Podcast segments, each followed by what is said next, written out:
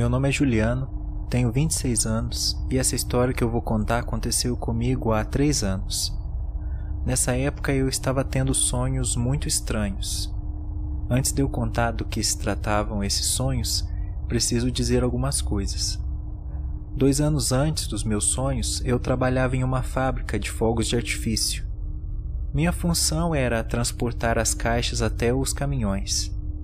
Era um trabalho tranquilo, eu gostava de fazer aquilo. Claro que trabalhar em uma fábrica de fogos de artifício é muito perigoso, mas tudo era executado em cima dos protocolos, de modo que nada saísse do controle ou ocorresse uma fatalidade. Porém, nenhum procedimento é perfeito. No final do expediente de uma sexta-feira, eu estava levando até o caminhão a última caixa foi quando ouvi um barulho muito alto e o chão começou a tremer. Quando virei a empilhadeira para voltar para dentro da fábrica, me deparei com um clarão e uma fumaça. Tudo havia explodido. Eu e o motorista éramos os únicos do lado de fora. De repente, começamos a ver pessoas saindo de lá em chamas se debatendo para tentar apagar o fogo que estava sobre elas. Eu disse para o motorista chamar os bombeiros, enquanto eu tentei ajudar aquelas pessoas que saíam. Infelizmente, não consegui salvar ninguém. Eu apaguei o fogo de alguns, mas os corpos já estavam quase carbonizados. Outros permaneceram vivos por mais ou menos cinco minutos mas esse tempo não foi o suficiente para o resgate chegar. Foi a pior sensação da minha vida. Não pude fazer nada. Eu tenho a imagem dos corpos queimados até hoje na minha memória. Será que eu merecia realmente estar vivo? Isso eu não tenho resposta até hoje e acredito que nunca vou ter. Dois anos após esse acidente, eu comecei a ter alguns sonhos estranhos com a fábrica. Eu não entendia por que estava sonhando com aquilo, sendo que já tinha superado tudo o que aconteceu. Eu acabei fazendo muitos amigos enquanto estava trabalhando lá. Um deles era o Luiz. No dia do acidente, ele me disse que era aniversário de sua filha e, saindo do trabalho, ia correndo para sua casa dar um presente de aniversário que ele havia mandado fazer. Infelizmente, esse dia nunca chegou ao fim para ele.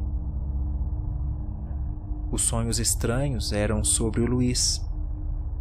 Eu sempre caminhava pelo meio da fábrica toda destruída e o via no meio dos escombros todo queimado.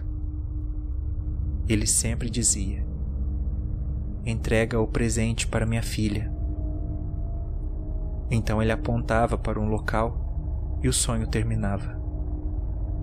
E eu já estava ficando apreensivo com esse sonho, pois era sempre a mesma coisa todas as noites, como se o Luiz estivesse tentando se comunicar comigo, mas eu sempre ignorava.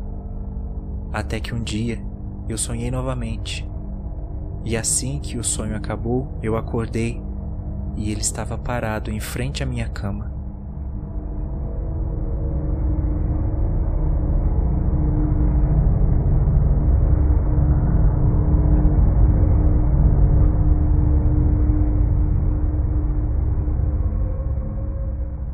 Seu corpo carbonizado me deu arrepios.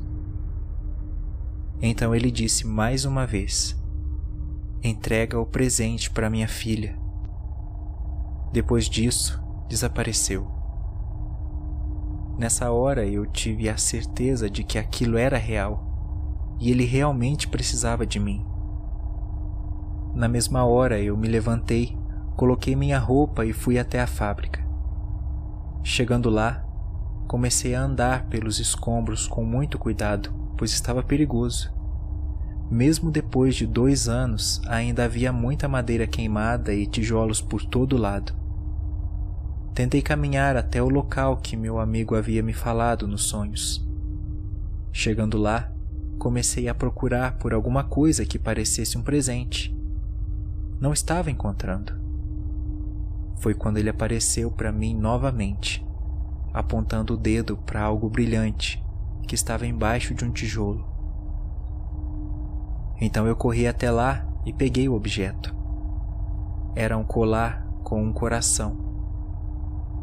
Eu abri o coração e dentro encontrei a foto dele e de sua filha.